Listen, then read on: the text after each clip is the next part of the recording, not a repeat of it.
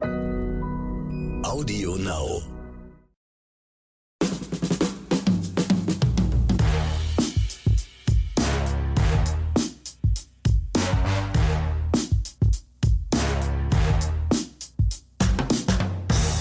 Hallo liebe Zuhörerinnen und Zuhörer. Hört ihr das? Horcht mal genau hin, hört ihr das? Das Schweigen der Ronny Rüsch. Ihr erinnert euch an letzte Woche, wo er mir hier den, ne, den Ton abgedreht hatte? Jetzt habe ich zurückgeschlagen. Mein Medienanwalt hat ihm ganz klar was vor die Nase gehauen, wo er die Wahl hatte zwischen 48 Stunden The Tomorrow War in Dauerschleife oder geknebelt am Tisch an seinem Mikro. Und ratet mal, wer sich morgen neues Panzertape kaufen muss. Ich. Ich will aber mal nicht so sein, ich lasse sie mal von alleine. Ratsch, bitte Ronny, grüße dich. ja, das war da wirklich too much, Leute. Ihr habt ja schon letzte Woche gehört, Extra sein Medienanwalt ist ja wirklich der, also die alle High-End-Leute aus Hollywood haben denselben Anwalt, ja. Also deswegen, ich hatte echt die Wahl, mir diesen furchtbaren Film und da habe ich gesagt, nein, dann lasse ich lieber den Axel hier das Intro labern und ähm, hol mir das von, von woanders wieder zurück. Und ihr wisst ja, Ronny hat immer so seine kleinen. Die Rache wird bitter sein, aber damit kann ich leben. aber dann natürlich herzlich willkommen zu Oscars und Himbeeren. Genau, zu Folge 102 und zu deiner 100. Folge, richtig, oder? Heute feiere ich Geburtstag. Juhu! Genau, also auch ein Ronny, äh, nee, sorry, auch ein Excel hat Jubiläum und zwar die 100. Episode heute. Nicht, dass es irgendjemand interessieren würde, aber gut, es ist einfach nur der, der sag ich mal, der Akten wegen. Ja? Da, da, du gerade so viel Liebe wie, äh, aussprühst, möchte ich dir trotzdem danken, dass du diese 100 Folgen mit mir ertragen hast, mich immer ja, wieder... sorry, ich habe immer noch Klebereste von deinem Panzertape so, im Mund. Also, was verstehe ich. jetzt hier Mitleid Schwer zu reden. Weißt du, wie, Na, weißt du, wie mein Mund schmeckt? Ich wollte doch nur mal Liebe schenken, Mensch. das ist, Leute, das ist, das ist die Art, wie Ex Liebe schenkt, indem er einen mit Panzertape knebelt. Aber gut, hat halt jeder seine persönlichen Vorlieben. Also ich hab's es, Max es tut mir natürlich leid, dass dein super Schnauzer jetzt abgefallen ist dadurch, aber der wächst ja hoffentlich das heißt nach. ja abgefallen. Der Mann, der ist mit mir verankert, da fällt nichts ab. Junge. Das, ist, das, ist, das ist wie ein, aus einem Guss Marmor oder aus einem Guss Eisen oder wie auch immer. Ja, Leute, wir wollen jetzt, wir reden schon wieder eine Menge Blödsinn, aber das ist ja immer so, wenn Excel die Einführung macht. Ihr ist wisst so? ja, da fehlt ja komplett der Flow und komplett der Inhalt und der Kern der ganzen Geschichte. So ruhig also mache ich einfach. Deswegen mache ich einfach mal einen Cut. Ich wollte nur mal kurz auf eine Sache hinweisen. Ähm, ich habe letztens eine E-Mail bekommen von einem aufmerksamen Zuhörer, der mich darauf hingewiesen hat, doch bitte mal, ähm, ähm, ja, in einigen Punkten mal die Schauspieler korrekt auszusprechen. Also irgendwie hat Ronny da ein Defizit.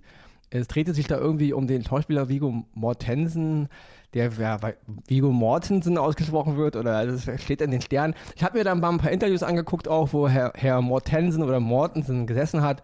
Und ja, es gab sowohl ähm, in seinem Beisein äh, Journalisten und Journalistinnen, die ihn sowohl als auch angesprochen haben. Und ich habe nicht gesehen, dass Herr Mortensen da irgendwie dann deswegen auf die Barrikaden gegangen ist. Aber gut, ich werde ein bisschen mehr darauf achten, äh, auf die explizite Aussprache. Heute wird es ein bisschen problematisch. Ich habe heute einen Film, ähm, einen britischen Film, der handelt in Thailand und da gibt es eine Menge thailändische Schauspielerinnen äh, und Schauspieler. Ja, wenn ich da vielleicht einen thailändischen Namen falsch ausspreche, Ach, komm, dann entschuldige ich mich fließen, fließen. im Vorfeld. Also. Das nächste, wo ich noch, noch darauf hinweisen wollte, ähm, wenn ich sowas sage wie ein Film handelt in, soll ich bitte sagen, ein Film spielt in oder eine Serie spielt in. Ich soll nicht sagen, ähm, er handelt in, weil ein Film kann nicht irgendwo in handeln, er handelt von oder eine Serie handelt von und handelt aber dann bitte oder spielt dann in. Also, Herr Lehrer, kann ich schon in die Pause? Das ist mir. falls jetzt alles ein bisschen ironisch klingt, das ist gar nicht so ironisch gemeint. Ich finde es immer okay, ähm, darauf hinzuweisen, weil ich weiß, ich rede sehr schnell und wir reden sehr viel und da ist ja Leute, bitte ein bisschen Nachsicht, wenn da mal ein bisschen, ähm, ja, einige Wörter ein bisschen verschluckt werden, zu schnell sind oder der Satzbau nicht ganz so korrekt ist. Also vielen lieben Dank auf jeden Fall an Markus, der hat uns diese E-Mail geschickt und ähm, hiermit, äh, Markus, ist es angekommen. Wir werden es berücksichtigen wie gesagt, falls du jetzt hier ein bisschen Ironie gehört hast, dann war die wirklich nur mini, minimal. ja. Und du kannst dir gewiss sein, der Cutter hat uns genau das Gleiche schon sehr oft gesagt. Ja, oder mir also, zumindest. Und, äh. Ich finde das ja prinzipiell ganz okay, uns darauf hinzuweisen. Nicht? Ja, ansonsten würde ich sagen, ja, wir hauen jetzt den Jingle rein und ähm, dann würde ich sagen, legen wir los. Ja?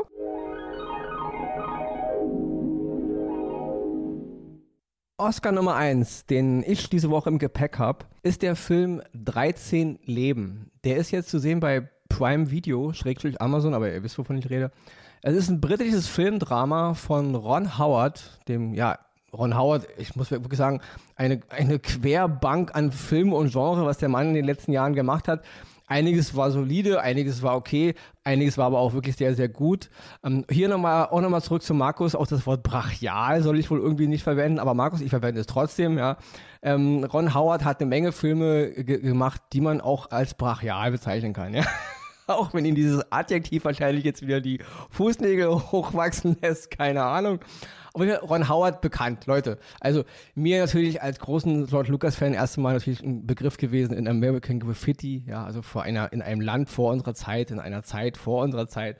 Egal. Ron Howard ist dann auf jeden Fall ein großer Regisseur geworden und hat jetzt eben den Film 13 Leben verfilmt. Und 13 Leben ähm, handelt von der Rettungsaktion im Jahr 2018, im Sommer 2018 in Thailand in der Tham Luang Höhle, wo damals diese ähm, Fußballmannschaft, also zwölf Jungs und ihr Trainer sind in, also sind in eine Höhle irgendwie unterwegs gewesen, eine, also in der Tham Luang Höhle, eine ganz, ich glaube über 10.000 Meter erschreckt die sich da irgendwie und da gibt mehrere Höhlen, in, in, ich glaube das ist die viertgrößte Höhle in Thailand, wenn ich richtig gelesen habe.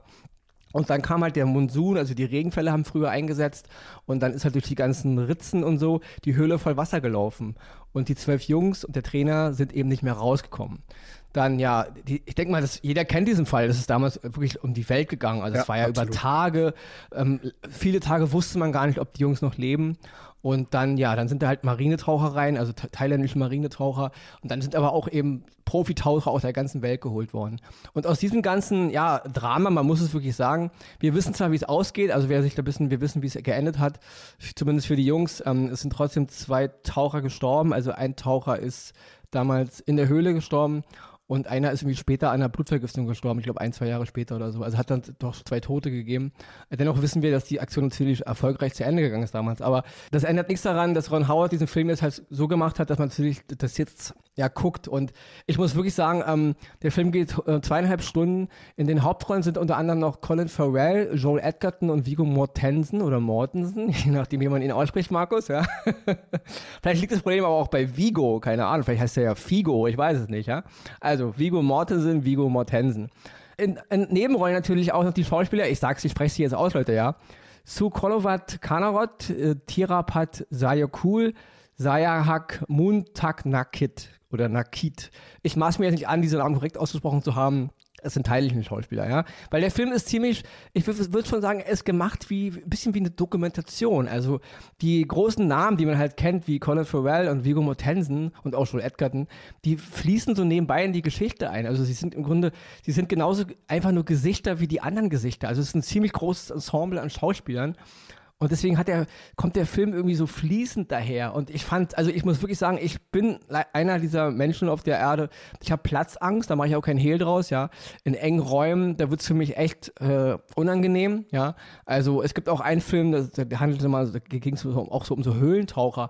Und wenn ich mir so vorstelle, in einer Höhle unter Wasser, festzustecken und ich kann mich kaum bewegen. Also es ist für mich wirklich eine ganz, äh, eine Horrorvorstellung. Und das fängt der Film echt krass ein, weil diese Höhle hat ganz viel enge Passagen und das ist ein ganz, ja, also wirklich Hut ab vor jedem Menschen, der sich traut, da reinzugehen und das zu machen, weil das ist äh, für mich eine unvorstellbare Aufgabe, ja. Und diese ganze Art, wie der Film gemacht ist, irgendwie ruhig. Also klar hat er auch seine kleinen dramatischen Momente, aber das ändert nichts daran, dass sich Ron Howard aus der ganzen, er schlachtet die Sache nicht aus. Also er macht daraus nicht so ein Riesenspektakel. Es ist sehr ruhig inszeniert, finde ich, und sehr, sehr, ähm, ja, also äh, allumfassend. Also es wird alles so ein bisschen mit aufgenommen, ja. Also die, die, die, die, die Politiker in Thailand, die äh, Zieltaucher aus Thailand, die ganze, auch das Gefüge so ein bisschen, die Familien, ja, auch ein bisschen die Medien und eben die ganzen internationalen Taucher, die halt gekommen sind und da geholfen haben. Und das ist wirklich zweieinhalb Stunden, also ganz, ganz tolles Kino, ja, ganz, ganz toll gemacht. Und wenn ich mal ganz groß hervorheben muss, ist Colin Farrell. Also er spielt hier komplett gegen seinen Typ, also so einen ganz anderen Typus Mensch, Mann, ja, also ganz, und er spielt es also auch Vigo Mortensen oder Vigo Mortensen oder Figo Mortensen oder Figo Mortensen, ja. Die spielen super, also sie spielen so andere kauzige Typen, gar nicht so diese markanten, die man so von ihnen gewohnt ist, gerade Colin Farrell, ja. Und das ist das ist wirklich ganz toll, ja. Also auf ganzer Linie, auch die ganzen thailändischen Schauspieler und thailändischen Schauspielerinnen, das funktioniert alles, ja. Also die Kinderdarsteller, diese ganze Szenerie in den Höhlen, die Dramatik, die Musik, ja. Wunderbar inszeniert, hat mir das, die ganze Sache natürlich viel, viel krasser vor Augen geführt, als man, wie, wie man es damals in den Medien verfolgt hat. Und deswegen von mir also wirklich eine ganz klare Empfehlung, den Film zu sehen. 13 Leben bei Prime Video absolutes Kino, basiert auf einer Echtgeschichte, wie ich es mir vorstelle, ja. Und einer der ähm, besten Filme von Ron Howard auf jeden Fall. Hört sich sehr spannend an und äh, die Geschichte, ich kann mich noch gut daran erinnern, man hat damals wirklich immer vom Fernseher gesessen und mitgefiebert, äh, was da passiert. Und äh, ja, jetzt, du es auch erzählt hast, kommt auch wieder einige Bilder so vor die Augen, wie man so schön sagt. Nee, toll. Apropos wahre Begebenheit, habe ich auch was im Schlepptau. Und zwar die Serie The Staircase. Die basiert auf einer wahren Begebenheit, läuft auf Sky, von HBO Max produziert und es geht die Frage, wie starb Caitlin Peterson? Wer sich im Internet schlau machen will über die Geschichte, die ging auch damals in Amerika ziemlich durch die Medien. Das war so um die 2000er, wenn, nee, etwas später, 2003, 2004 ungefähr, begann es. Und äh, in der Serie wird quasi die ganze Geschichte nochmal aufgedreht. Hochrangig besetzt. Colin Firth spielt Michael Peterson, den vermeintlichen Täter oder auch nicht. Tony Collette spielt Caitlin Peterson, das Opfer. Und der Verteidiger von Colin Firth, also von Michael Peterson, wird gespielt von Michael Stuhlberg, äh, David Rudolph. Und Michael Stuhlberg werden die meisten aus der Serie Your Honor kennen. Den hatte äh, Ronny mal vor Monaten, glaube ich, ist das schon her, äh, auch dabei, die auch sehr gut war. Da hat er damals den äh, Vater der, oder den Mafia-Boss im Grunde gespielt. Mm. In den Nebenrollen auch noch äh, Schauspieler wie Dane DeHaan, Patrick Schwarzenegger oder Schwarzenegger. Den muss man sagen, also ich will Arnold Schwarzenegger nichts Böses, aber allein in der Serie, was der Patrick da auf die Leinwand zaubert, das ist richtige Schauspielkunst. Also dem glaube ich seine Rolle von vorne bis hinten. Er spielt einen der Söhne in der ganzen Geschichte. Das ist grandios. Also da äh, muss ich sagen, da kann der Vater stolz auf ihn sein. Ja gut, aber Arnold, Arnold war nie ein toller Schauspieler. Also ja, aber nicht vormachen. Ist ja trotzdem ein sympathischer Mensch. Deswegen, ne? ja, ist er, ich kenne ihn nicht. Keine Ahnung. Meine ich. Sophie Turner ist noch zu erwähnen, die natürlich die meisten als Sansa aus äh, ähm, Game of Thrones kennen und die auch wirklich eine ganz andere Rolle spielt. Am, in den ersten Szenen habe ich sie erstmal so gar nicht wahrgenommen und sie wächst da auch richtig gut rein. Die ganze Geschichte, ich kann nicht viel erzählen, weil, wie gesagt, es ist eine, nach einer wahren Begebenheit, aber es ist absolut True Crime. Es ist auch eine True Crime-Serie, die ist spannend erzählt, die ist bildlich toll dargestellt. Ich habe wirklich noch nie so einen authentisch wirkenden Tatort beziehungsweise auch die Tathergang, den Tathergang oder den Unfallhergang. Es wird aus verschiedenen Facetten äh, erzählt, die ganze Geschichte. Aber es war noch nie so authentisch dargestellt, also ich habe es noch nie so gesehen. Toni Collette spielt ja auch die Leiche. Also ich habe noch nie so eine authentische Leiche gesehen. Ich habe in meinem Leben als Krankenpfleger schon viele Leichen gesehen und das kam dem wirklich extrem nahe. Das war nicht Hollywood, das war nicht overacted, das war auch von der Maske her total toll dargestellt und deswegen auch eine Triggerwarnung. Das kann dem einen oder anderen vielleicht ein bisschen auf den Magen schlagen. Ich muss mal kurz einhaken, wie, wie, wie overacted man bitte eine Leiche? Ja, ähm, wie soll, wie soll also ich sagen? man ist ja in, tot, wenn man eine Leiche spielt. Ja, aber in vielen Hollywood-Filmen wird ja immer noch drumherum, also wird das alles so ein bisschen dargestellt, dass man manchmal so sagt, so, naja, okay. Ich sag sorry, aber du, du meinst, weiß, was du meinst. Make-up, ja, das Make-up. Ja, also, auch genau, Make-up, Darstellung, Gesichtsausdruck dabei. Meine Leiche ist eine Leiche, aber äh, in manchen, wenn ich so gerade True Crime Serien sehe, manchmal hat man das Gefühl, die Leiche spricht gleich, gleich noch oder atmet noch einmal mhm. tief durch oder sonstiges. Okay. Das ist hier wirklich gut dargestellt. Wenn, wenn man es sieht, glaube ich, wird man wissen, was ich meine an der Sache. Und, und das ist auch, weil die, der Fall so äh, toll dargestellt, was heißt so toll, toll ist ja in dem Fall äh, nicht vielleicht das richtige Wort, aber so authentisch dargestellt wird, wird man auch selber schnell zum Detektiv. Jede Aussage, die da getroffen wird, äh, denkt man so, ach, hm, wer weiß, vielleicht sind es ja mehrere Täter oder es ist doch kein Täter, vielleicht war es ja doch ein Unfall. Das macht die Serie unheim, unheimlich fesselnd und auch vor allen Dingen lang, weil jede Folge geht mindestens eine Stunde oder sogar noch länger. Deswegen von Miniserie kann hier nicht die Rede sein. Das sind acht wirklich vollgepackte Folgen. Zurzeit kann man auf Sky die ersten sechs auf Deutsch sehen. Die letzten beiden äh, kommen noch auf Deutsch in den nächsten, ich glaube diese Woche und nächste Woche. Dann müssten nächste Woche alle acht Folgen in Deutsch draußen sein. Man kann sie natürlich auch im Originalton äh, äh, gucken. Und meine Empfehlung an euch da draußen, wenn ihr wirklich mal wieder eine richtig gute True Crime Serie sehen wollt, Staircase ist richtig, also was richtig Großes. Das macht richtig Bock zu gucken, das ist spannend, alles, was ich schon gesagt habe. Und, und jetzt kommen wir mal wieder zu einem Thema, was wir schon mal vor Monaten hatten. Das Intro, grandios. Das Intro ist richtig gut gemacht und ich habe bisher jedes Intro immer gesehen. Das, wir haben ja mal darüber gesprochen, äh, Game of Thrones, Walking Dead, auch immer alle Intros gesehen, nie geskippt. Wer skippt, verliert, äh, ist unser Motto. Deswegen auch hier das Intro, großes Augenmerk drauf legen, gut gemacht, künstlerisch, richtig geil. The Staircase auf Sky, schaut es euch an, ihr werdet es nicht bereuen. Spannend, fesselnd, True Crime, wie es sein muss. Meine Empfehlung für heute. Oder mein Oscar, besser gesagt. Du weißt, dass ich dich ungern korrigiere, aber eine Miniserie hat nichts damit zu tun, wie lange eine Episode ist. Ja, also, weiß ich. Wenn die Episode zehn Minuten hat, äh, eine Miniserie kann auch drei Folgen mit zwei Stunden haben. Ja? Eine Miniserie heißt halt nur, dass sie abgeschlossen ist, dass sie keine mehreren Staffeln hat. So, wo habe ich mein Panzertape jetzt hier? Ja, also Staffel 2, 3 und 4. Ja? Also eine Miniserie hat nichts mit der Länge der Episoden zu tun. Ja. Okay? Eine Nur für die. Akte, ja.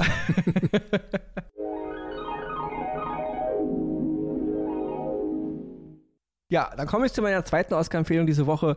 Die habe ich wirklich im letzten Moment noch ins Programm aufgenommen, weil ich hatte letzte, ich bin letzte ähm, äh, ein paar Tagen früh aufgewacht, konnte nicht mehr richtig schlafen, war noch nicht fit genug, um mir jetzt einen Film oder eine Serie anzugucken, hatte aber Zeit und habe mir deswegen eine Doku angeguckt auf Netflix. Ich kriege mal kurz dazwischen. Früh heißt bei ihm irgendwie 10, 11. Nein, nein, hier war es wirklich früh. Also es war Echt? wirklich so f- 5 Uhr oder so. Okay, es okay, war wirklich früh. Ich habe vielleicht gerade zwei Stunden geschlafen und dann war ich schon wach, ja. Auf jeden Fall habe ich mir ähm, die, ähm, die Dokumentation Trainwreck Woodstock 19 muss man eigentlich Englisch aussprechen, sorry Leute. Trainwreck Woodstock 99 natürlich, ja. Ich wollte Wow. gerade sagen 99, aber so. Auf jeden Fall nur für Markus, ja, falls ich was, was falsch ausgesprochen habe.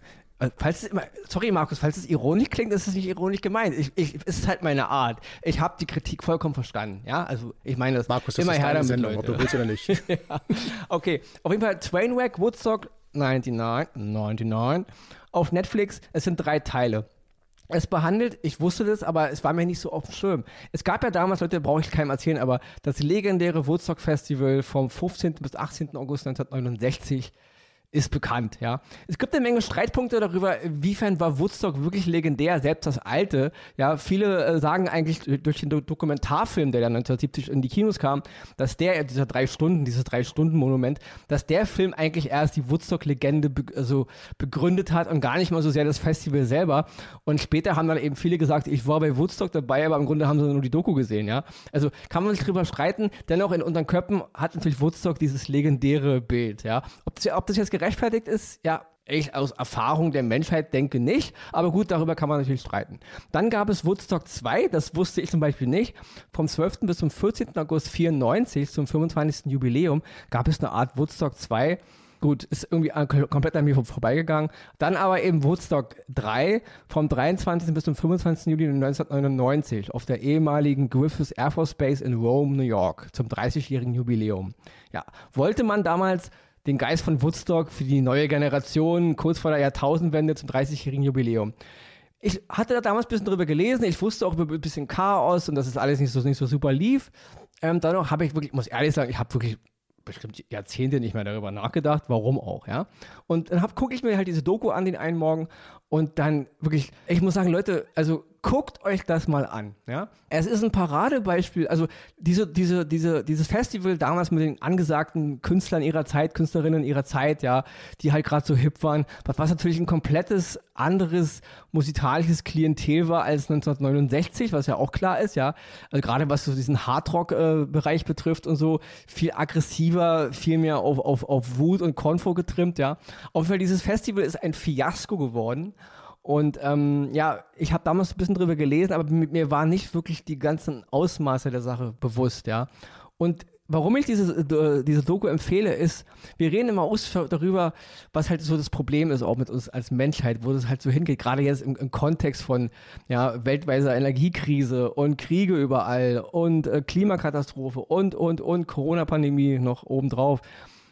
1999, äh, klar, es waren die Amerikaner, es war ein Festival in den USA, es war natürlich amerikanische Jugendliche größtenteils und äh, es, ich will das, es ist ja gar kein Bächchen gegen die Amerikaner, weil ich sehe das schon als Bild für die Menschheit an sich, ja.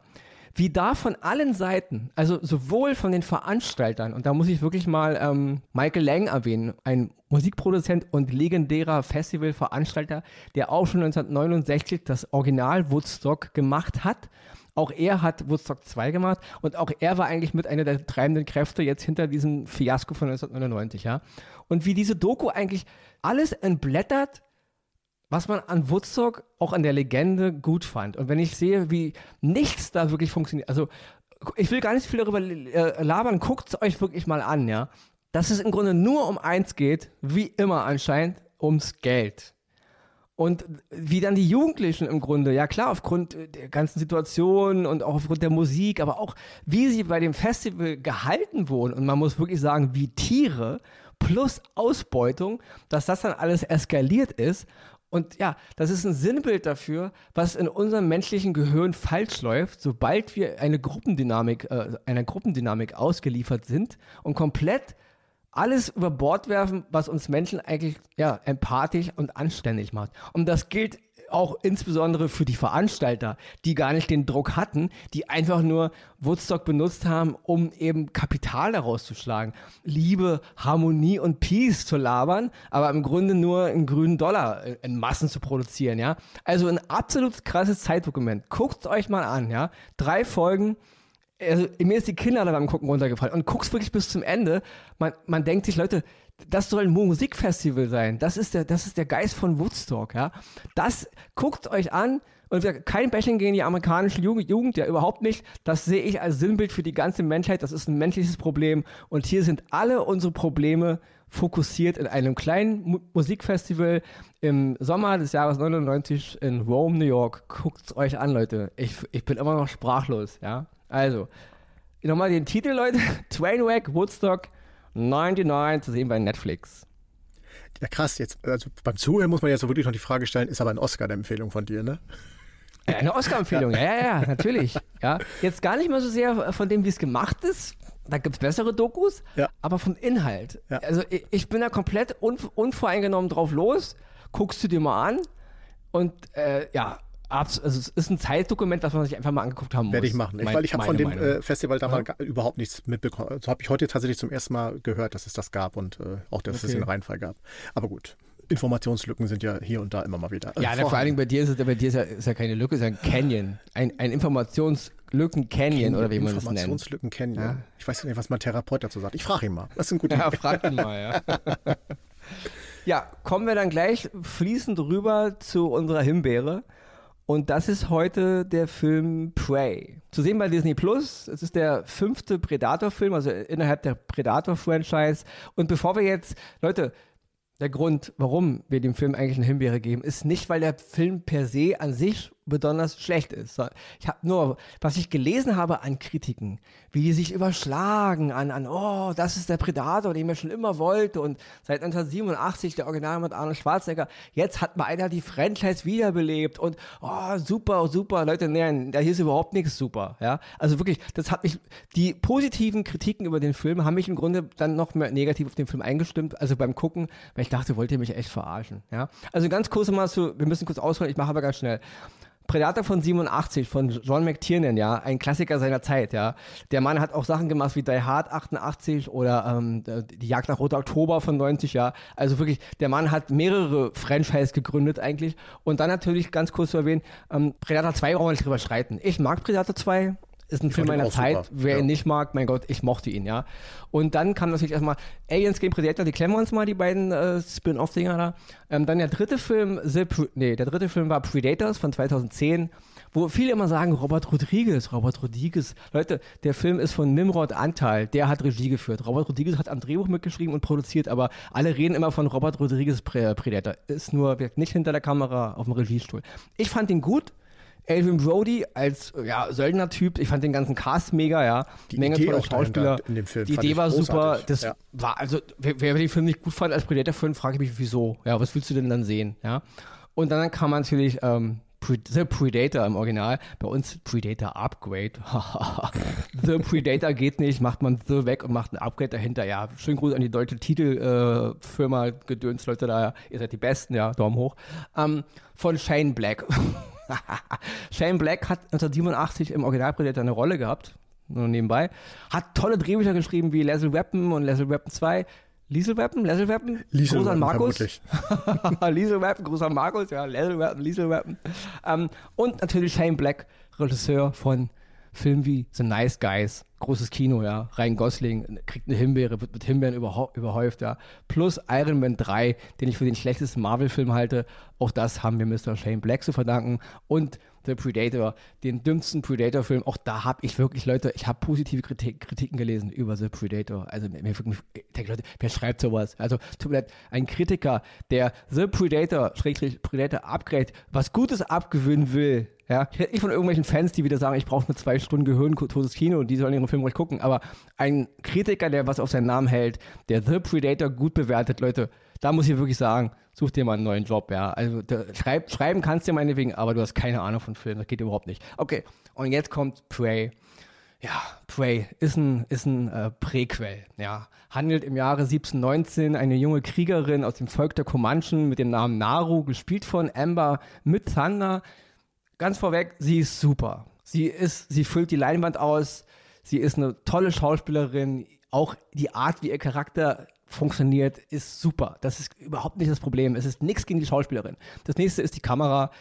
Die ganze Kulisse, mega, ja. Das Setting ist Bombe, die Art ist Bombe. Ich habe gedacht, ja, viele haben gesagt, oh, Predator jetzt im Jahr 1719 hä, wie soll das funktionieren? Ich fand das cool.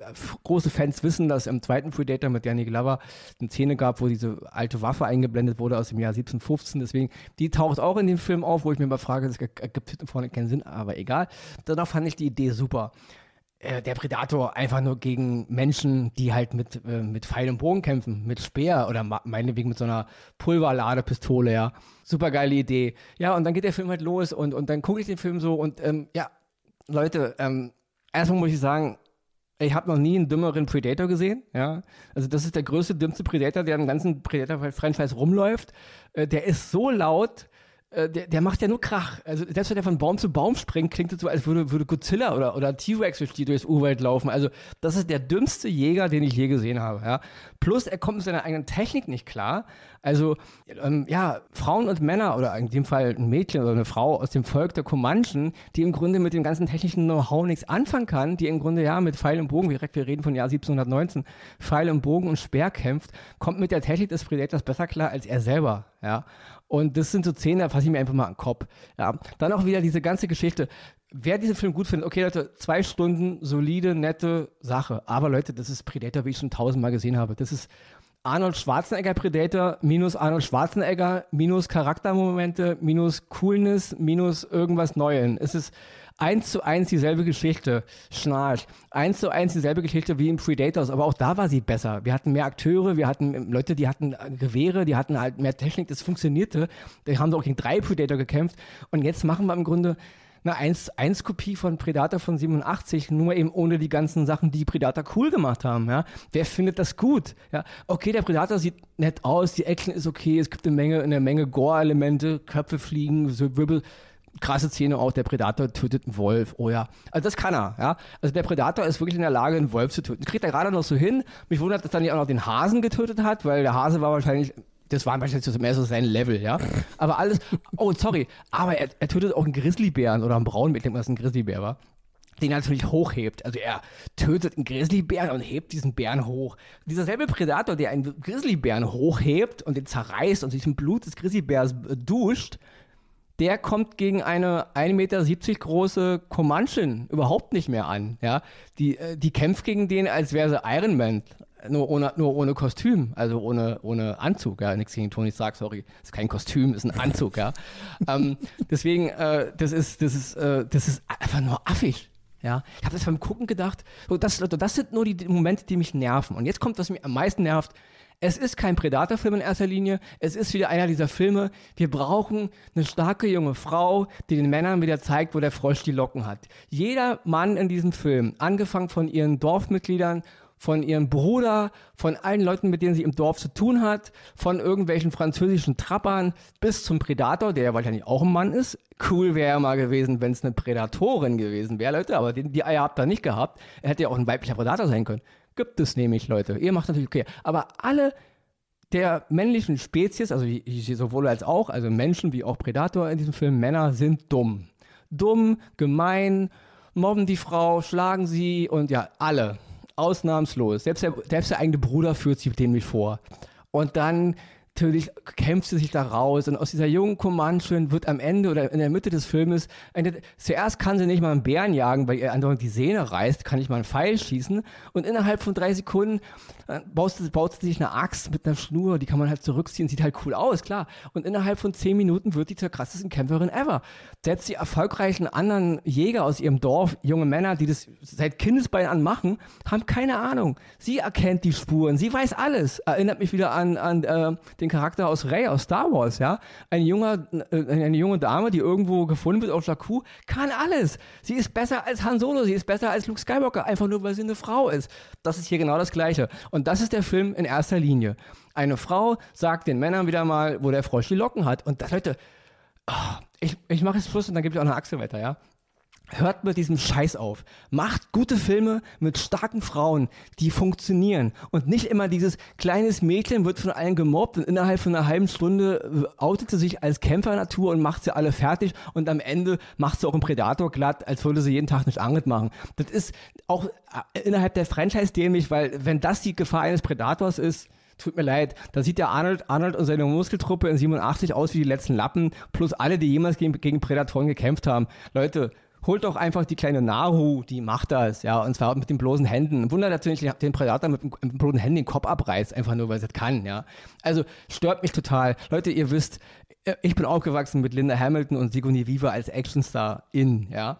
Ich liebe es, starke Frauenrollen zu haben, aber die, die Charaktere müssen eine Geschichte haben, das muss funktionieren. Und hört auf mit, ja, damals die Männer waren ja auch Stereotyp. Ja, es kann nicht sein, dass wir im Jahr 2022 nur die Stereotype der Muskelmänner jetzt transportieren auf Frauen und es eins zu eins genauso blöde machen. Ja, also wer daran was Gutes sehen will, wer, das, wer diesen Weg weiter beschreiten will und deswegen sagt, es ist ein guter Film, tut mir leid, da bin ich raus, ja. Das ist absolut, das ist auch keine gute äh, Identifikationsfigur für junge Frauen, für Frauen überhaupt, wenn das jetzt die Rolle ist, weil das entspricht in keinster Weise in irgendeiner Form irgendwas, wie irgendwas funktioniert. Das ist einfach mal, das ist eine Beleidigung für Frauen, die wirklich tough sind, die wirklich stark sind, ja, die wirklich das machen, was sie machen, weil sie es können, ja. Macht man einfach mal gute Geschichten, Leute, und hört auf mit dieser Bravo, Dr. Sommer, Logik, äh, Romantik, äh, ja, hier so äh, Love Story, Roman-Zeugs, ja, geht mir höllisch auf den Nerv. Ja, sorry, jetzt bist du dran, Axel. Um, was habe ich übrig gelassen für dich? also übrig gelassen hast du gar nichts. A, ich unterschreibe das, was du äh, äh, alles gesagt hast und äh, ich sag mal, die Intention, die du jetzt reingebracht hast, alles, was ich jetzt sage, würde die nur runterkochen. Deswegen, ich stimme dem zu. Äh, für mich ist einfach nur das beste Beispiel der Bruder von ihr. Das ist ein tougher Krieger. Das ist der, der absolute äh, Krieger in diesem ganzen Camp da oder in diesem, äh, ja, ihr wisst schon, was ich meine. Der kämpft einmal gegen den Predator, was wirklich bildlich richtig geil dargestellt war. Und das war nicht die Szene, wo der Predator getötet wurde, sondern dann später eine Szene mit ihr, wo sie dann angeblich die Idee hatte. Und, und das ist lächerlich. Das nimmt euch keiner ab, das glaubt euch keiner. Das ist, ja, das ist Disney. Das ist äh, eher was zum Plüschen, zum keine Ahnung was und ist völlig, äh, also ist auch dem, wird auch dem Charakter überhaupt nicht gerecht. Lasst sie, wenn ihr doch so, sowas schon macht, dann lasst es doch auch wenigstens eine Schwester sein. Lasst sie doch als Frauen gemeinsam oder sonstiges, irgend ja, genau. sowas. Mach doch einfach gleich ein Dorf, wo nur Comanchen-Krieger leben. Ja. Mach's doch gleich richtig. Genau. Mach doch mal richtig was mit Eiern. Ja, eine ne, ne, ne Dreiergruppe von Comanchen-Kriegerinnen, die gegen einen weiblichen Predator kämpfen. Mach doch mal sowas gleich. Aber hört doch wieder auf, wir benutzen den Film wieder nur als, um es der Männerwelt zu zeigen. Also das ist wirklich einfach nur dumm. Aber sorry, ich, äh, und dann, um den, um den armen Predator ja noch, er kann sich, konnte sich ja nicht wehren, aber noch in Schutz zu nehmen. Er, ihr stellt ihn da auf einem Feld, wo er gegen, weiß nicht, 20, 30 Männern mit, kann, mit Gewehren und sonstiges kämpft. Und er boxt sich da raus und kämpft sich da raus und alles gut und schön. Und dann am Ende die Geschichte, ganz ehrlich, lächerlich hochziehen. Mehr kann man dazu nicht sagen.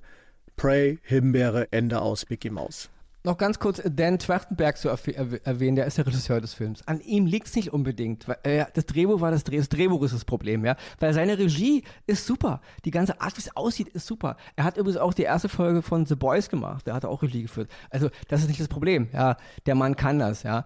Die, die, Regie ist gut, die Kamera ist gut, die Schauspieler sind alle mega, quer durch die Bank, also alle, selbst die Nebenrollen, alles ist toll gemacht die ganze Inszenierung, die Farben, alles stimmen. Das einzige Problem ist hier die absolut dämliche Geschichte, die man uns erzählen will. Und die macht leider aus diesem Film, oh, optisch ist er gut, aber unterm Strich einfach mal, ja, einfach mal eine verdiente Himbeere. Plus, Leute, wenn die, wenn die Kritikresonanz äh, nicht ganz so positiv überall gewesen wäre, lest mal in den ganzen einschlägigen Sachen so, oh ja, oh, so muss ein Predator aussehen, dann wäre das hier vielleicht gar nicht so krass ausgefallen. Aber man muss auch mal dagegen steuern, weil Leute, das ist eine ganz, ganz dumme Entwicklung. Ja, das kann man nicht gutheißen. Und deswegen von uns Himbeere wäre für Prey. Glückwunsch. Genau, Glückwunsch. Ich würde sagen, ja, Leute, die, äh, die Verena ist leider wieder mal im Urlaub. Also, keine Ahnung. Ja, die mal über ihr Gehalt reden. Konnte die, stimmt die, nicht. Ja, die fährt ja nur weg anscheinend, ja. Ich habe versucht, irgendwie über FaceTime hier mit ihr was zu regeln, aber die hatte mir keinen Bock. Die lag am Strand, hat gesagt, nö, macht mal selber euren, eure Zusammenfassung. Deswegen, ganz kurz, Leute. Meine erste Empfehlung diese Woche ist der Film 13 Leben von Ron Howard zu sehen auf ähm, Prime Video. Mein Oscar geht an die True Crime Serie The Staircase, Deal of Sky.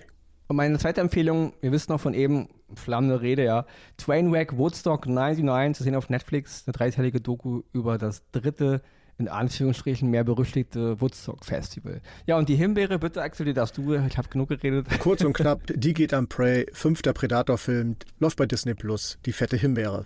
Ja, ich äh, ziehe mir selber den Stecker und äh, überlasse dir die letzten drei Sekunden. Schade, ich Auf dachte, Wiedersehen zu er nutzt das für seine letzten Worte heute. Nein, hat wieder viel Spaß gemacht. Es war wieder eine Menge dabei und Woodstock, das dritte. Ich habe es nie, echt, es ist voll, vollkommen an mir vorbeigegangen. Aber dank dir weiß ich auch darüber jetzt Bescheid. Liebe Leute, genießt den Sommer, bleibt uns treu, bleibt gesund, cremt euch ein und wir hören uns nächste Woche wieder hier bei Oscars und Himbeeren. Tschüss.